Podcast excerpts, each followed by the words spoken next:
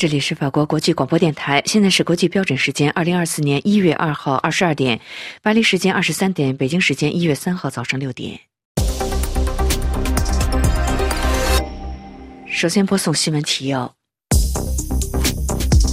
哈马斯的二号人物在贝鲁特郊区被以色列炸死。俄罗斯再次大规模空袭乌克兰。苏纳克与泽连斯基通话，承诺英国将继续大力支持乌克兰。联合国强烈谴责针对乌克兰城市的袭击。深陷剽窃丑闻及反犹争议，哈佛大学校长盖伊辞职。联合国再次对陷入加沙战争的平民表达关切。日经称，北京持续投资斯里兰卡，日益深陷债务陷阱。德国媒体关注二零二四中国。经济称中国缺乏刺激和开放经济总体方案，电动汽车交付量中国比亚迪超过美国的特斯拉。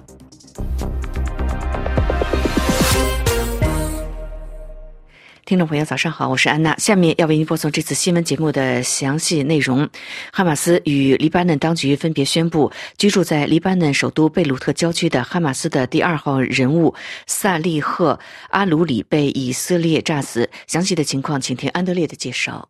这也是加沙战争爆发接近三个月以来，以色列首次轰炸黎巴嫩首都周边地区。黎巴嫩总理纳吉布·米毕提谴责这是以色列制造的罪行，并谴责以色列有意把黎巴嫩拖入战争当中。加沙战争爆发以来，以军与哈马斯的军事联盟黎巴嫩真主党民兵之间的冲突一直局限在黎巴嫩南部与以色列接壤的边境地带。根据黎巴嫩国家通讯社报道，哈马斯主要的军事战略家之一萨利赫·阿鲁里与其他五人在以色列的轰炸中丧生。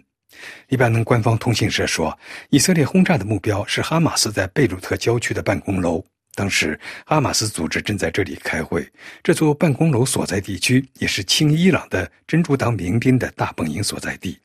一名黎巴嫩安全负责人告诉法新社，另一位哈马斯负责人也在轰炸中丧生。以军尚未证实上述袭击，称对外国媒体发表的信息不予评论。法新社一名摄影记者在现场看到一座位于闹市的二层楼被炸塌，周围的房屋和汽车都遭到了破坏。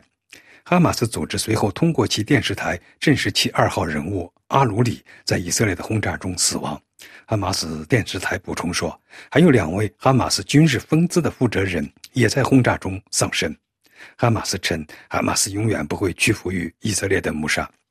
哈马斯于十月七日对以色列发动了血腥的突袭，造成一千一百四十人死亡，大部分是平民。以色列随后发誓要消灭哈马斯，目前已造成加沙走廊两万二千一百八十五人死亡，死者中许多是妇女、少年和儿童。阿努里被以色列视为是哈马斯的大脑，被指是众多谋杀的谋划者。与2017年当选为哈马斯政治局主任伊斯梅尔·哈尼亚的副手，正式成为伊斯兰运动的二号人物。阿努里在以色列监狱中度过将近二十年。2010年，在接受以色列要其流亡的条件后获得释放。一如众多的哈马斯领导成员，阿努里从此生活在黎巴嫩。一些目击者对法新社说：“阿鲁里位于约旦河西岸老家的房屋，已在十月份被以色列军队炸毁。”俄罗斯周二再次大规模空袭乌克兰首都基辅和哈尔科夫等地，造成至少五人死亡、一百三十人受伤。乌克兰紧急呼吁西方国家提供更多的军事援助。英国首相苏纳克与泽连斯基通话，承诺英国将在二零二四年继续大力支持乌克兰。据法新社报道，对于周二向乌克兰发动的空袭行动，俄罗斯军队一如既往地声称，俄军的袭击只是针对军事设施，这些设施均已被远程导弹和自杀式无人。击摧毁。乌克兰总统泽连斯基在社交媒体上谴责俄罗斯的暴行。他表示，俄罗斯有意将乌克兰的基础设施和住宅区定为打击的目标，造成尽可能多的伤亡。泽连斯基称，自十二月二十九日以来，俄罗斯已经向乌克兰发射了近三百枚导弹和两百多无人机。乌克兰武装部队总司令扎卢日内表示。俄军当天向乌克兰发射了九十九枚各型的导弹，乌军防空火力拦截了其中的七十二枚导弹，乌军也拦截了三十五架攻击型的无人机。他表示，来自俄罗斯的导弹包括了十枚匕首超高音速导弹，这是十枚导弹已经全部被美国提供的爱国者防空系统所击落。他形容这是一个记录，如果这些导弹击中了目标，后果将是灾难性的。乌克兰的外交部长库列巴周二敦促西方国家对上述攻击行动果断作出回应，包括加速。提供防空系统、各式的战斗机和远程导弹。据法新社报道，在俄罗斯发动新一轮袭击之后，英国首相苏纳克周二向乌克兰总统泽连斯基保证，英国将在2024年继续大力支持乌克兰打击侵略和占领。英国的。唐宁街在一份声明当中说，苏纳克与泽连斯基都尔通话。苏纳克强调，英国将通过交付新式的武器，向乌克兰提供军事和外交的支持。德国在周二也谴责俄罗斯发起新一轮的袭击。德国外长贝尔伯克在 X 社交平台上说，普京发出的每一枚导弹都表明他是想摧毁乌克兰。他重申将与乌克兰站在一起，直到乌克兰人民过上没有恐惧的生活。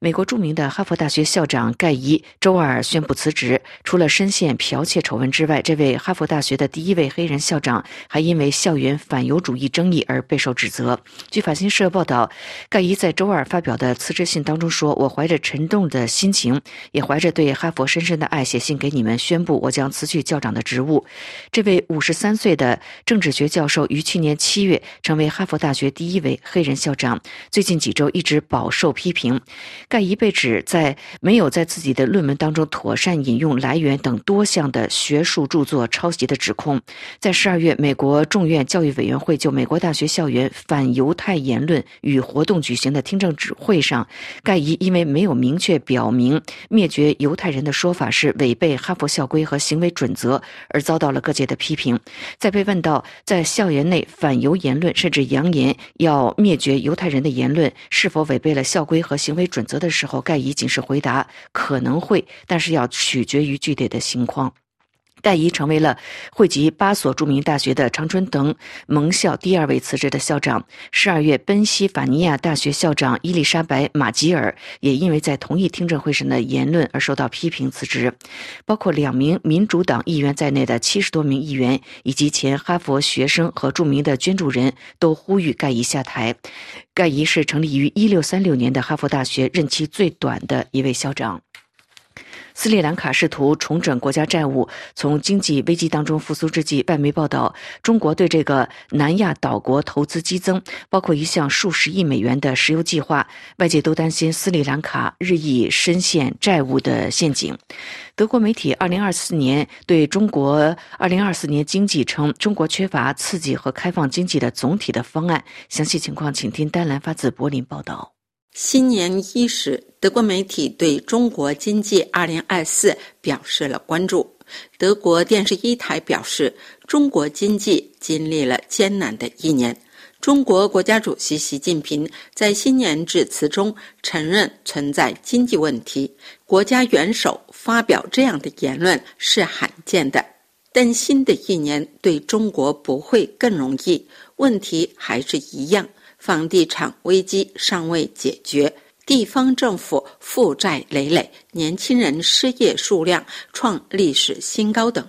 虽然中国正在努力解决这些问题，但国际分析人士和经济界代表认为，目前中国还没有刺激和开放经济的总体方案。近十年来，习近平。加强了共产党在各层面的影响力，并限制了自由市场的力量。德国经理杂志表示，中国经济面临不确定性的一年，房地产危机一触即发，消费疲软和地缘政治紧张局势使中国面临诸多问题。新的一年不太可能带来太大变化。柏林莫卡托中国研究中心首席经济学家曾格莱因表示，为了让经济在2024年显著改善，扩大消费至关重要。2024年，中国经济政策将进一步调整，预计还会扩大刺激措施，但他预测援助将是有限的。这是柏林丹兰法国国际广播电台中文部专稿。在电动汽车的交付量上，中国的比亚迪已经是超过了美国的特斯拉。详细情况，请听阿曼婷的进一步介绍。法新社从纽约报道，中国汽车制造商比亚迪已经超越了它的美国竞争对手特斯拉，于2023年第四季度在全球范围内交付了更多的电动汽车。由于中国当局对提振当地市场的大力支持，比亚迪应该会继续保持领先地位。美国制造商特斯拉周二宣布，自己在2023年最后一个季度交付了48万4507辆电动汽车，这是特斯拉第一次排名第二，仅次于比亚迪。比亚迪于2022年停止生产内燃机汽车，专注于混合动力汽车和电动汽车。法新社根据比亚迪在各新闻稿中公布的数据而进行的计算是，比亚迪在2023年10月至12月期间交付了52万6409辆电动汽车。法新社就此邀请特斯拉置评，但是特斯拉没有马上做出回应。另一方面，就全年的交付量来看，美国的特斯拉以全球交付量一百八十一万辆汽车稳居第一，较前一年增长百分之三十八，而比亚迪则全年向车主交付了一百五十七万辆汽车，同比增长百分之七十三。全球数据公司的总监尼尔桑德斯对法新社说：“比亚迪拥有结构性优势，它的扩张在很大程度上得益于中国政府对电动汽车的大力支持。”他继续指出说：“这有助于提振内需，进而增强比亚迪在出口市场上的地位。”根据这位总监，特斯拉仍然是电动汽车市场上的主要参与者，但是今年特斯拉将面临来自中国的更多竞争。乌克兰敦促西方国家加速提供武器，请听安东尼的介绍。乌克兰呼吁西方盟国加速交付武器。法新社说，俄罗斯正在加强对乌克兰的军事行动。乌克兰外交部长库列巴敦促西方国家对俄方的攻击做出果断回应，包括加速增加供应防空系统、各式战斗无人机和长城导弹。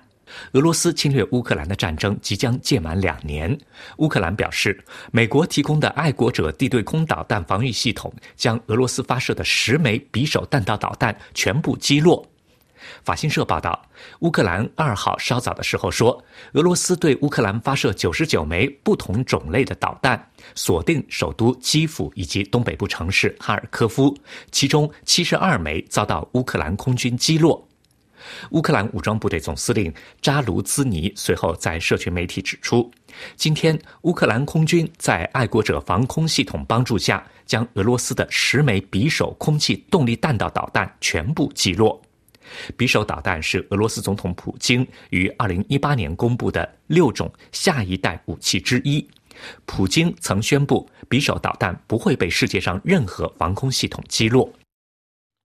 荷兰芯片制造商埃斯摩尔在周二表示，荷兰政府已经撤销部分运送芯片制造设备到中国的许可证。中国的外交部发言人在周二表示，中方将密切关注有何动向，并且坚决维护自身的合法权益。埃斯摩尔在周二表示，继美国实施出口限制之后，荷兰政府已经撤销了部分运送芯片制造设备到中国的许可。根据埃斯摩尔称，2023年的微影制成设备。以及出货许可最近遭到荷兰政府部分撤销，影响到少数中国的客户，但是不会对2023年的公司财务前景产生重大的影响。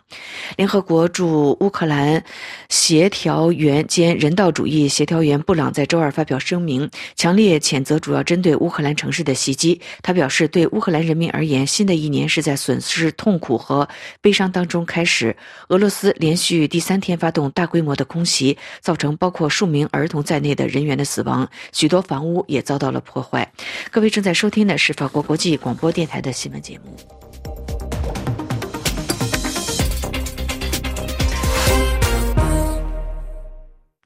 听众朋友，接下来请听由安德烈主持的要闻分析。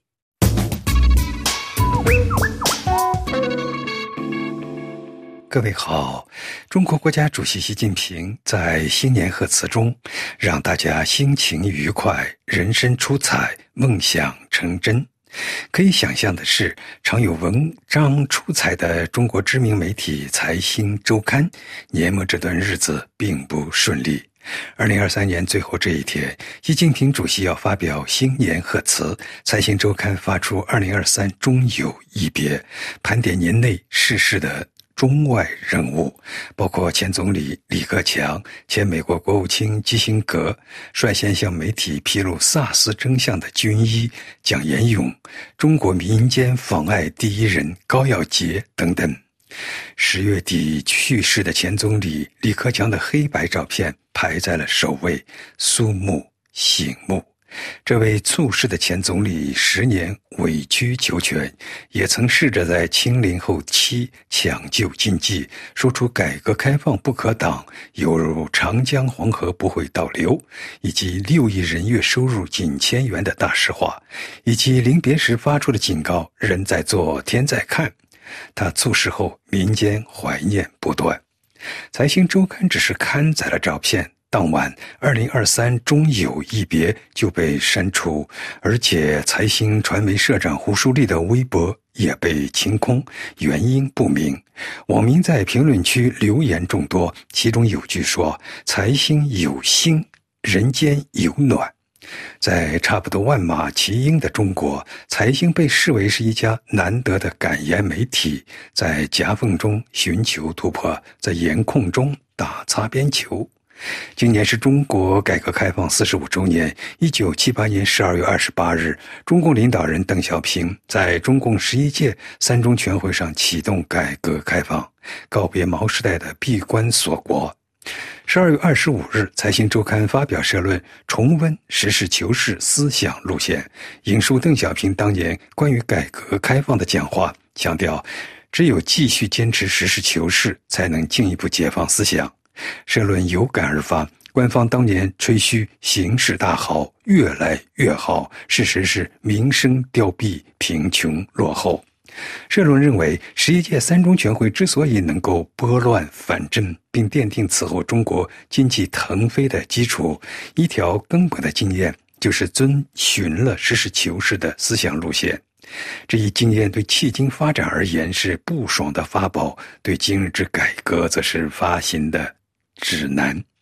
任龙说：“只有实事求是，才能收拾乱局，直面挑战，才能解放思想，才能勇敢调整对外政策，与世界接轨，才能平反大量冤假错案，也才能解决改革遇到的问题，及时纠正某些不当政策。”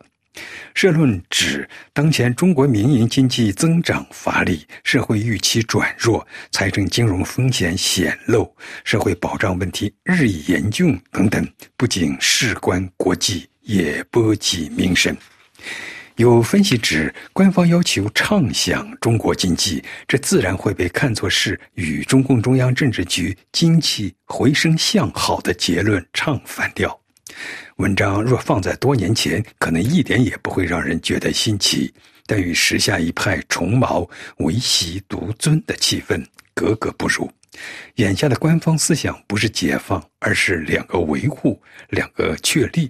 党刊求是几日前已为此定调，强调毛泽东的遗产具有超越时空的永恒价值。原来崇毛是为了尊习。我们党又有了习近平总书记这样一位众望所归的党的核心、人民领袖、军队统帅。在改革开放四十五周年之际，官方没有任何相关的活动，却在为毛的一百三十周年冥诞大肆张罗。财新社论被删除后第二天，习近平率领全体高官朝拜毛主席纪念堂，高调赞颂毛泽东，被观察人士形容借钟馗打鬼。这篇文章删除刚刚一周，二零二三终有一别也被删除。中央社分析认为，也许这两篇文章都触及到了官方如今的不合时宜。改革开放一如拨反当年的两个凡事，不容于现今的两个维护。尽管李克强是弱势总理，但作为一种不满现状的人民的总理的心灵寄托，也成为官方眼里容不下的一粒沙。听众朋友，以上您听到的是安德烈主持的要闻分析。感谢飞利浦的技术合作，谢谢您的收听。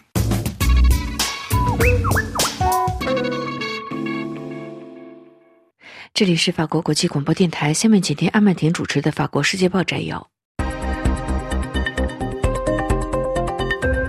各位听众。在离台湾总统大选还有十几天的时间，台湾外长吴钊燮通过视频接受了法国《世界报》的独家采访。吴钊燮称，中国的干涉越来越复杂。吴钊燮谴责北京不尊重台海军事现状。然而，吴钊燮断言，与中国的战争既不是迫在眉睫，也不是不可避免的。法国《世界报》香港通讯员德尚吉周二在其文章中写道：“武钊燮说，中国试图传达这样一种观念，即台湾的选举是在战争和经济放缓，或者是和平与繁荣之间做出选择。如果民进党获胜，就是战争和经济放缓；如果国民党获胜，就是和平与繁荣。”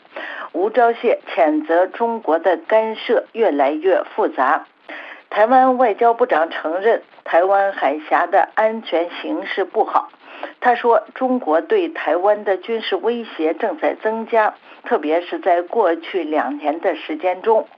此外，中国正在对台湾发动混合战争，这是一场由虚假信息、网络攻击和渗透以及经济压力组成的认知战争。所有这些元素都在成倍的增加。但是，他也强调说，根据台湾的分析以及其他情报机构的分析，特别是美国的分析，现阶段的结论是，战争既不是迫在眉睫，也不是不可避免的。台湾外交部长本人通过多次出访，特别是前往东欧和北欧，以及提高国际社会对海峡冲突风险的认识。吴钊燮警告说，如果台湾的供应链因冲突而中断的话，这对世界其他地区的影响要比乌克兰战争严重得多。大约百分之九十的最先进的电子芯片是在台台湾生产的。吴钊燮表示，中国也在发动法律战争，特别是通过一九七一年十月二十五号通过的联合国第二七五八号决议，试图让人们接受台湾是中国的合法的一部分。吴钊燮强调，这也是对现状的改变。不过，幸运的是，国际社会仍然将台湾海峡视为国际水域。不过，台湾外长认为，台海现状中最重要的部分更多的是政治而非军事。吴钊燮说：“中华人民共和国从未踏租台湾，也从未统治过台湾一天的时间。”因此，中华人民共和国不应该主张对台湾拥有主权。台湾人投票选举他们的领导人，台湾政府对这片领土拥有专属管辖权。他作为外交部长发放护照和签证，这些是现状中最为重重要的部分。另外，台湾外交部长对美国在该地区的更广泛的参与表示满意。吴钊燮提到了台湾的两个北方邻居日本、韩国和美国的年度三方对话计划。他说：“这虽然与台湾没有直接的关系，但是它对台湾海峡有着非常重要的影响。”至于台湾以南的局势，吴钊燮说，美国、日本、澳大利亚等国正在与菲律宾海岸警卫队密切合作，帮助他们应对中国海军的骚扰。该地区许多国家已经准备好应对中国造成的任何可能的情况。吴钊燮最后表示。北京试图通过宣传工具来让台湾人对美国失去信心。他说：“现在北京正在利用乌克兰战争告诉台湾人，既然美国不认真帮助乌克兰，那么美国也不会认真的帮助台湾。”但是吴钊燮认为，事实是非常清楚的，这就是中国在威胁台湾，美国在支持台湾。各位听众，以上是法国《世界报》摘要节目。本次节目由阿曼婷编播，感谢收听。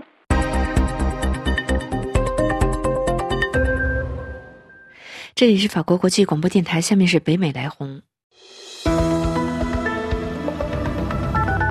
二零二三年，加拿大与地处亚洲的全球第一和第二人口大国关系都亮起了红灯，对华关系多年徘徊在低谷。一度势头良好的对应关系也急剧走低。好在与菲律宾、日本和韩国的关系热络，更重要的是，九月与东盟建立了战略伙伴关系，实现了其印太战略在东盟的首个目标。双方签订东盟加拿大战略伙伴关系领导人联合声明的同时，还通过了东盟加拿大关于应对危机、强化粮食安全和营养的领导人联合声明。以合作应对包括粮食和气候变化危机在内的各种挑战。加通社说，一些东南亚领导人将加拿大视为印太地区的和平支柱。战略伙伴关系是他们在南海领土主张紧张局势持续加剧之际建立的，反映了加拿大在印太影响力的扩大，表明加拿大与东盟十国间的自由贸易协定正取得进展。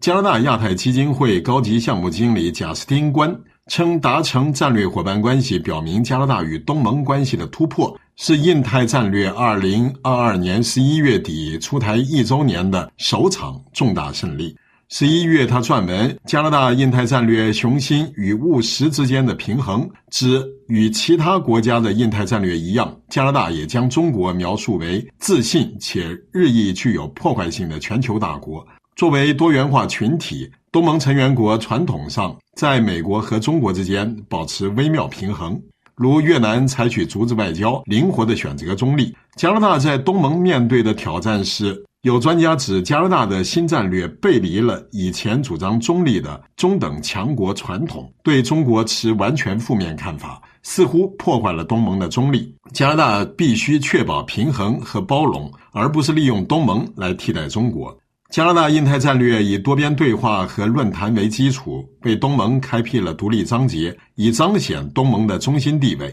印太地区由四十个经济体、四十多亿人口和四十七万亿美元的经济活动组成，是世界上增长最快的地区。其中，东盟十国——文莱、柬埔寨、印度尼西亚、老挝、马来西亚、缅甸、菲律宾、新加坡、泰国和越南——人口超过六点六一亿。国内生产总值达到四点一万亿美元。二零二一年，加拿大是东盟第四大商品贸易伙伴，也是第八大投资国。为增强出口多样化和自由贸易准入，加拿大正寻求通过新的全面自由贸易协定以及新的外国投资促进保护协议。加拿大法明德研究院十月在《印太战略中的东盟》一文中罗列了加拿大在东盟追求的目标。一是确认与东盟的战略伙伴关系，二是增加对东盟加拿大行动计划信托基金的捐款，将资金用于东盟的优先事项；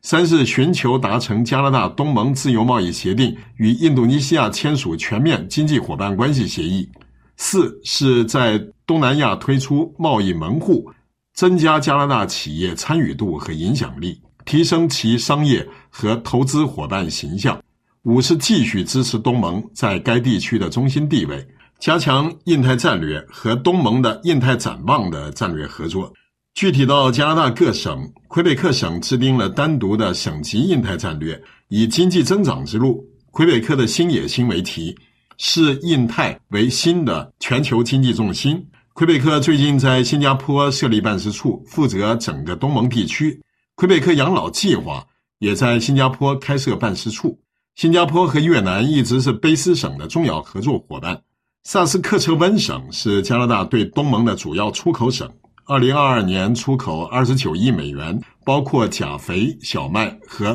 半化学木浆等产品。该省在新加坡和越南设有办事处。安大略省自二零一七年就以越南启动了贸易和投资关系多元化政策。本期北美来红是由法国国际广播电台特约记者潘卫制作。感谢收听，这里是法国国际广播电台。下面请听专题节目。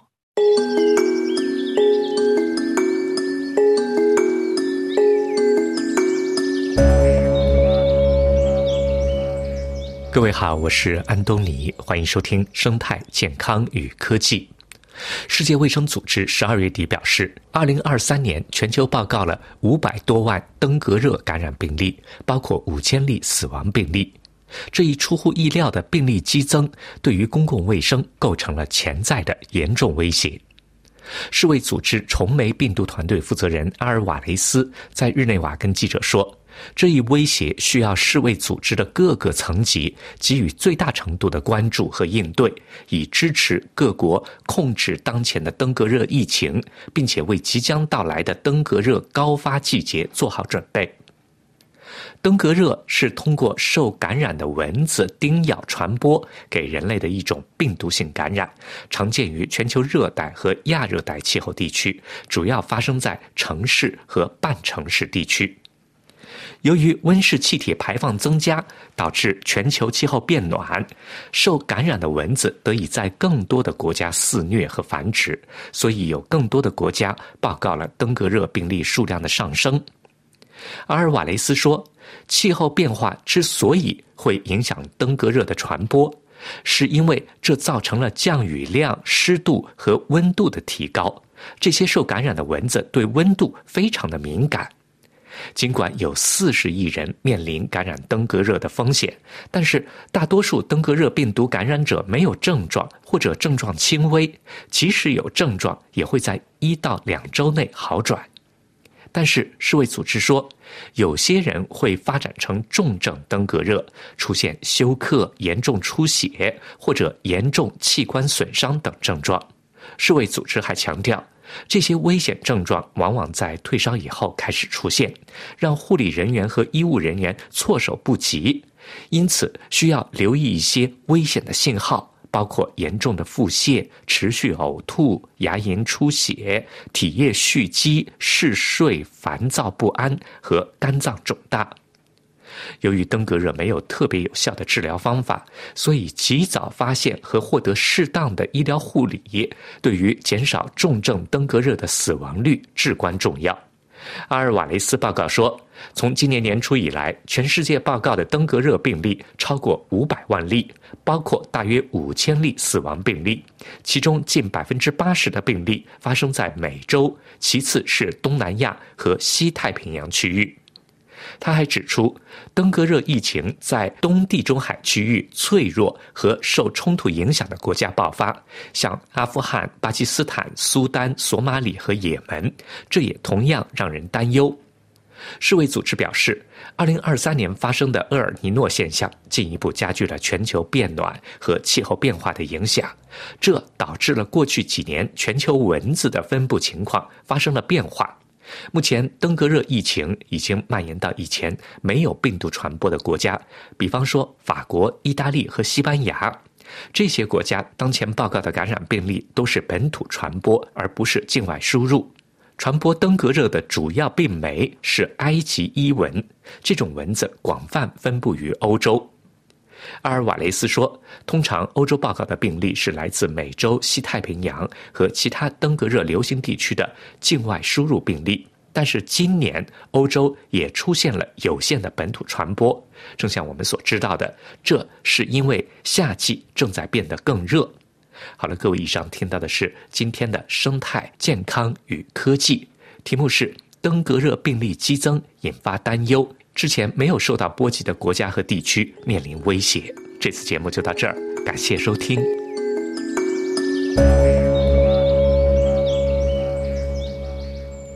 这里是法国国际广播电台，听众朋友，明天专题节目时间要为您安排播出生态科技健康，欢迎收听。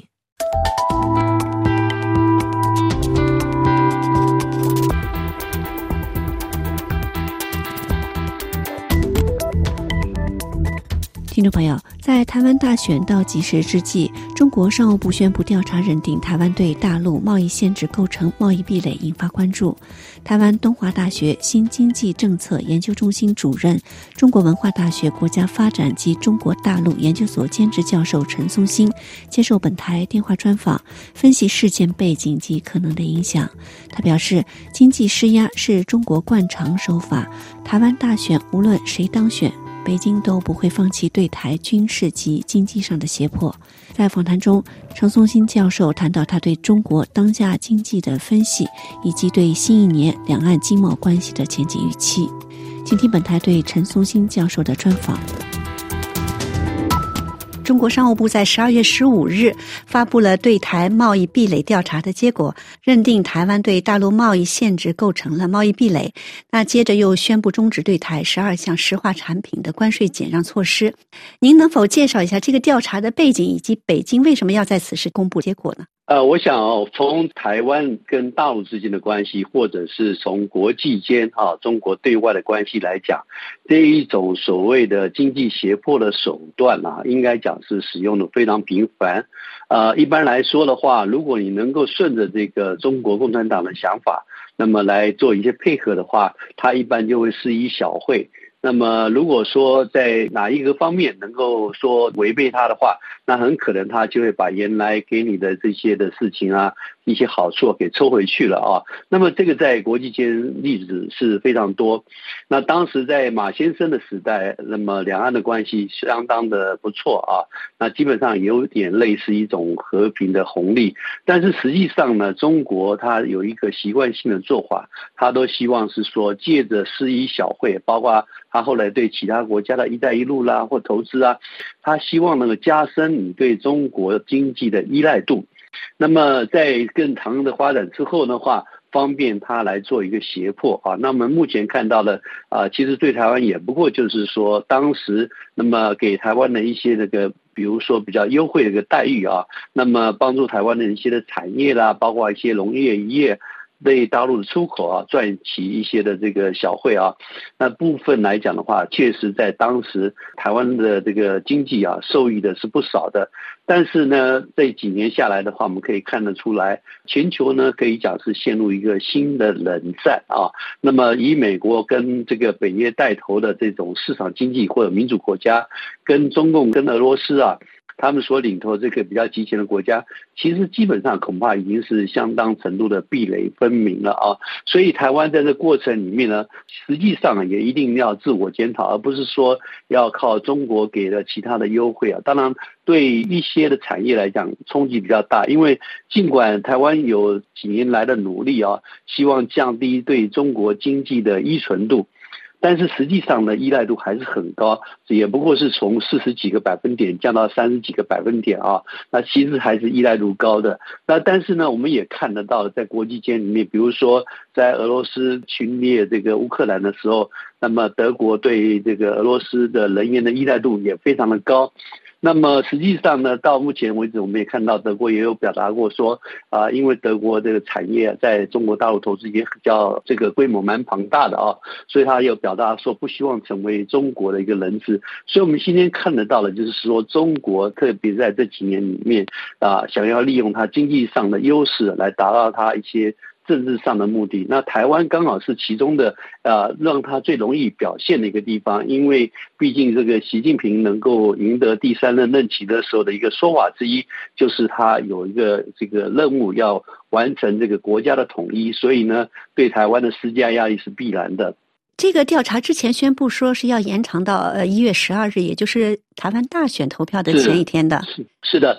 我想哈，这个日期来讲啊，是不是特别重要？我觉得它只是一种时间上应用，而且呢，我想台湾不管是目前角逐总统大位的三个政党啊，都必须要理解啊，不管谁当选啊，中国不会放弃对台湾在军事上跟在经济上的胁迫手段。实际上，就算是国民党跟中共方面啊啊比较有具体的沟通的渠道啊，那但实际上来讲。等到如果他赢得选举的话，那么在四月底到五月总统就职之前，我想中共还是一样要给他压力的，不管是军事上或者是经济上，因为他希望呢，就是说国民党假设他当选的话，要具体的来承诺啊，这个统一的一个路程啊，包括这个九二共识等等的，所以我想。实际上是一样的效果。那么倒过来讲的话，如果说是这个民进党执政的这个能够继续连任的话，那很可能他只是说在这个时间点上面比较快一点的步调，比如说在这个选举完之后，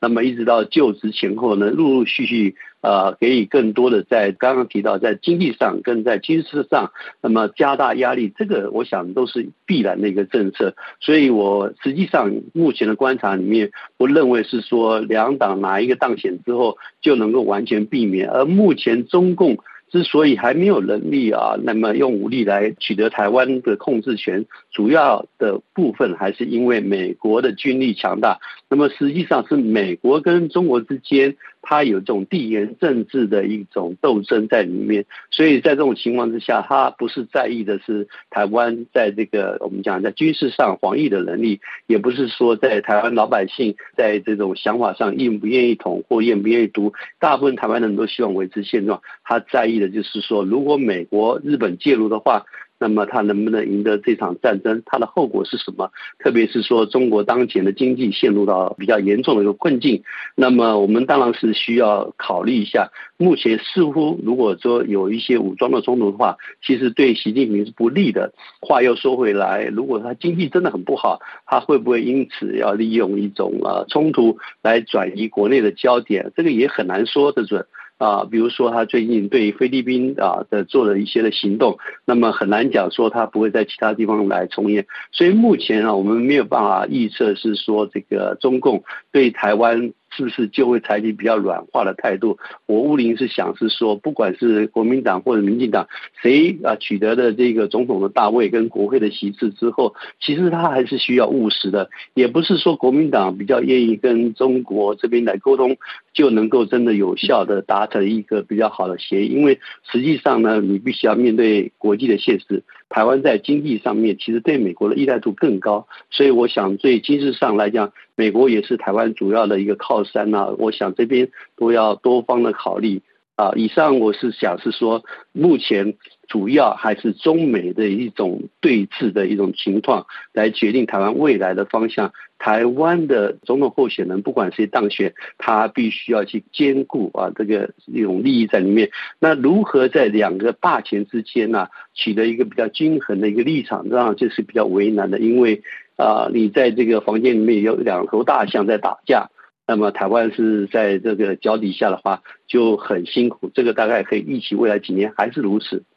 对，您谈到两岸的关系，北京对台这个经济政策是否也是受到它本身经济发展状况的影响？我想，目前的一个北京哈，如果要说是对台湾在这个施以小惠啊，当然原则上它还是有能力做到。不过它的经济状况是很不好的啊。不过它更需要的恐怕是台湾啊高新科技的产品的出口啊，因为这个对他来讲，跟这个更新他目前所要达到了，包括。呃，我们讲的高新科技啦，或者是说 AI 啊，这个是非常关键的啊。但是呢，台湾目前因为是跟美国的一个关系所在嘛，那因此呢，在高新科技的产品，包括高阶的晶片，要出口到中国大陆，实际上是很难的。那这个也是我刚刚讲到，是说，即使是国民党取得政权，他也必须要去考虑到美国的立场跟。啊，目前台湾跟美国之间的一些协议啊，所以要放，我估计也不太可行。当然，这个如果说是民进党继续执政的话，那只是说，哎，那么这个民进党有可能希望能够更加大减少对中国经济的依赖。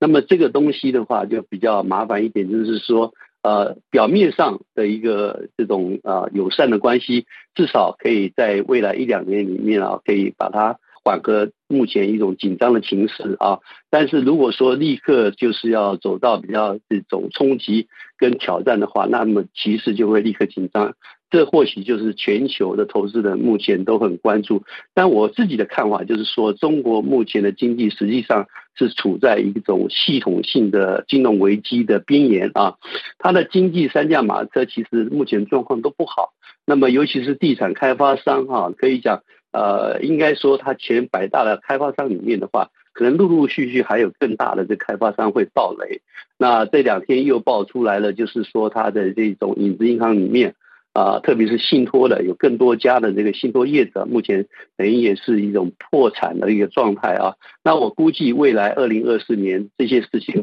还会持续的发生。那么对中国来讲的话，这是一个很大的一个压力。我相信这个以目前习近平。他这个一个处境之下的话，或者是说他无力来跟美国作战，因为没有好的经济做支撑，其实你这个战争是打不久的，没有办法持续的。但是呢，话又说回来，如果说今天持续到了二零二六年、二七年，因为二七年政治局啊又换届嘛，那因此呢，他这个人想要继续干下去的话，在中国目前看起来的话，就是说这个领导人啊。如果处理的不好，下台的下场可能不是特别的好，所以我估计他会想要继续占有这个权位。那这种情况之下，会不会在二六年、在二七年他换届之前，他必须要加大对台的监视上面的一个胁迫？这个倒是让人家比较担忧的啊。那至于短期来讲，我想他能够做的就是说，在这个空中。或者是海上的这个水面的这种舰只上面啊，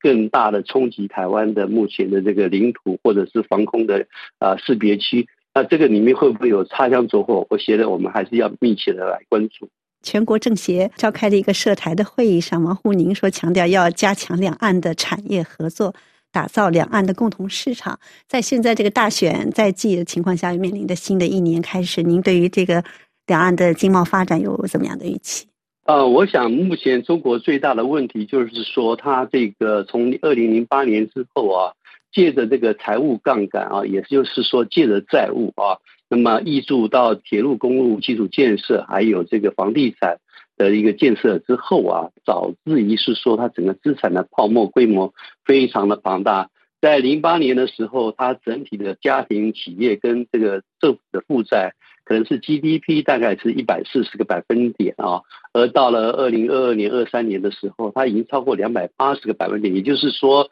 它的债务实质上是已经加倍了啊。而如果我们看到它的目前那个银行，它的一个资产规模的放大，零八年之后，基本上到二零二二年啊，它可以说是增长了将近五倍的一个资产规模。影子银行也同样的增长很大，所以它目前啊，可能要迫切的去处理的就是这些呃，我想资产泡沫破灭之后的一个后果。啊，目前看得出来，他想要做的就是说我把所有的这种债务啊，都转移给银行。但实际上，中国的银行业啊，目前的状况很不好，因为他们的净利息收入啊，大概就是在一点七以下，那已经表示是说啊，它没有真正的收入，而它。目前在股市里面挂牌交易的这些银行大型银行股来看的话，它的这个 P/E ratio 只有四点七，也是非常低。换句话说，它银行有没有办法支撑这么庞大的这个地产的泡沫？甚至还有它这一种地方的融资平台的泡沫，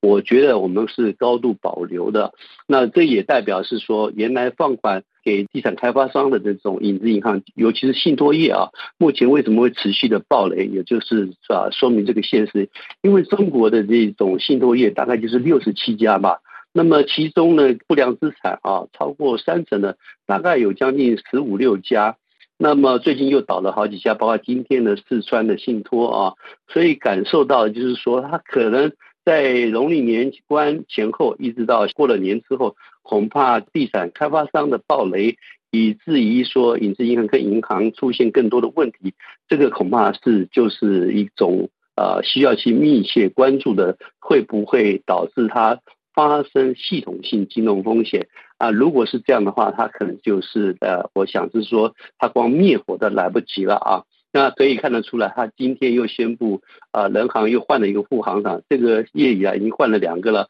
那么可以看得出来，他的人民银行的压力应该是非常的大。照目前情况，如果美国利率持续在高点，而中国目前实际上要求银行降息、降利率的话，其实资本的逃出会很严重。人民币要守目前的七点二跟七点三之间，我相信是非常非常吃力的。可能中国呃外汇储备会吃掉相当大的一个部分啊。我觉得这个无外乎说，人民银行啊目前那个那个特别艰困，不管行长副行长，其实可以看得出来，他们压力都非常大。如果中国金融稳定没有办法维持的话，那中国经济啊，大概就会要这个有可能会陷入跟日本的失落的这个十年、二十年一样。因为中国唯一能够做的就是由中央政府发行更多的债务，那么包括放宽中央政府的这个赤字的比例啊，那这就表示是说它只能继续的印钞票。维持它表面上的一个安定不暴雷，但是因为银行跟系统里面的呆账太多了，所以呢，这个银行跟影子银行将来没有办法有足够的资金啊来挹注给它这个建设跟经济发展的需要。这种情况之下的话，不太可能是在未来两三年之内，它就能够解决目前的经济的难关跟金融的稳定的挑战。听众朋友，以上专题由林兰采播，感谢飞利浦的技术合作，再会。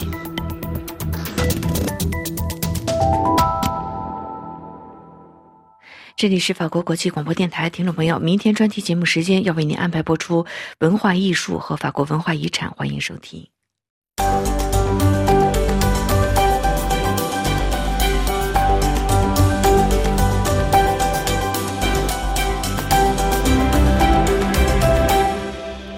各位听友好，法国除夕的午夜有接吻的习俗，但这个传统的起源是从哪里来的呢？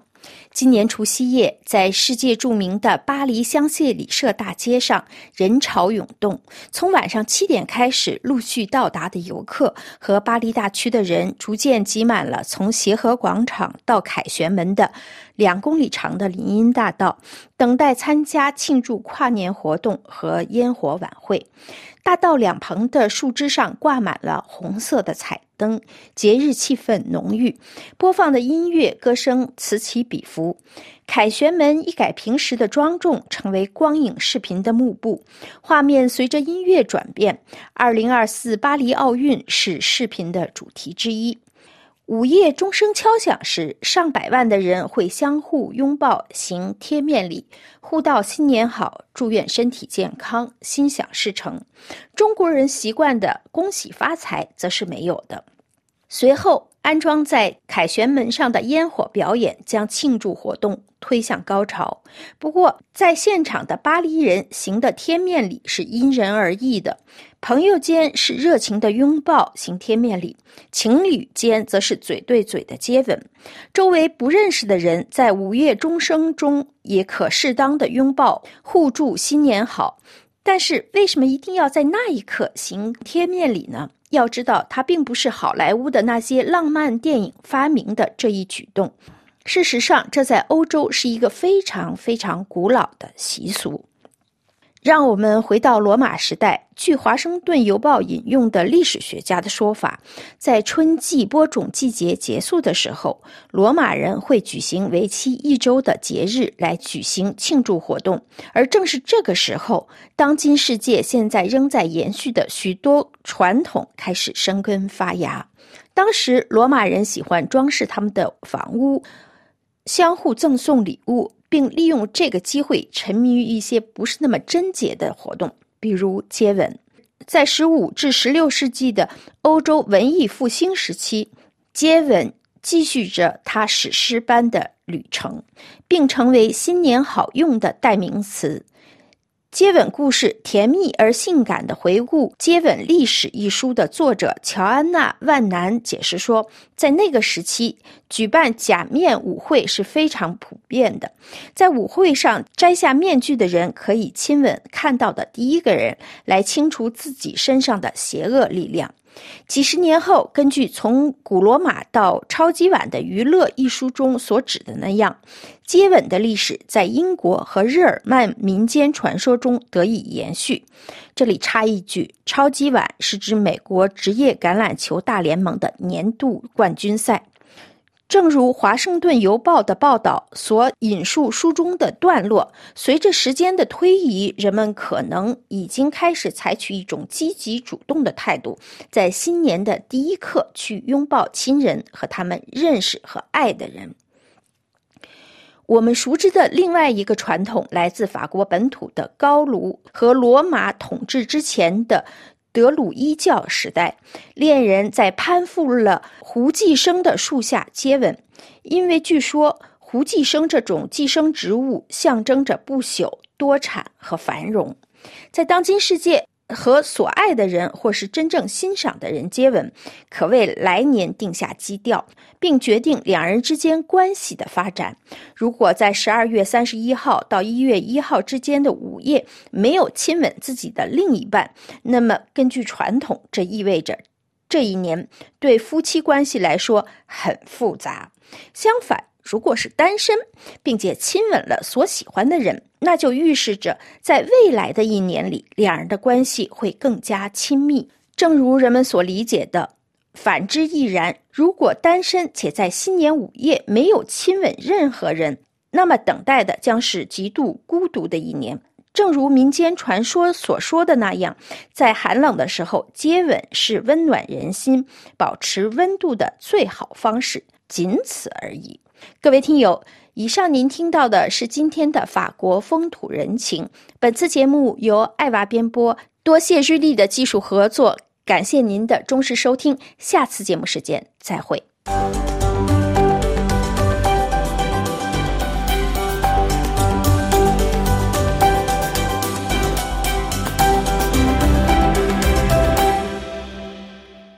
这里是法国国际广播电台，下面重播新闻提要。哈马斯的二号人物在贝鲁特郊区被以色列炸死。俄罗斯再次大规模空袭乌克兰。苏纳克与泽连斯基通话，承诺英国将大力支持乌克兰。深陷剽窃丑闻及反犹争议，哈佛大学校长盖伊辞职。日经称，北京持续投资斯里兰卡，日益深陷债务陷阱。德国媒体关注2024中国经济，称中国缺乏刺激和开放经济总体方案。电动汽车交付量，中国比亚迪超过美国的特斯拉。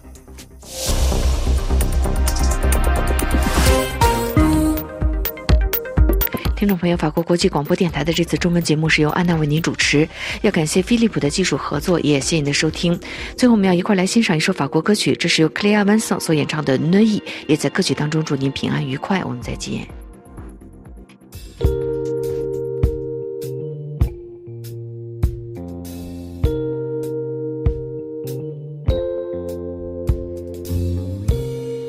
地瓜。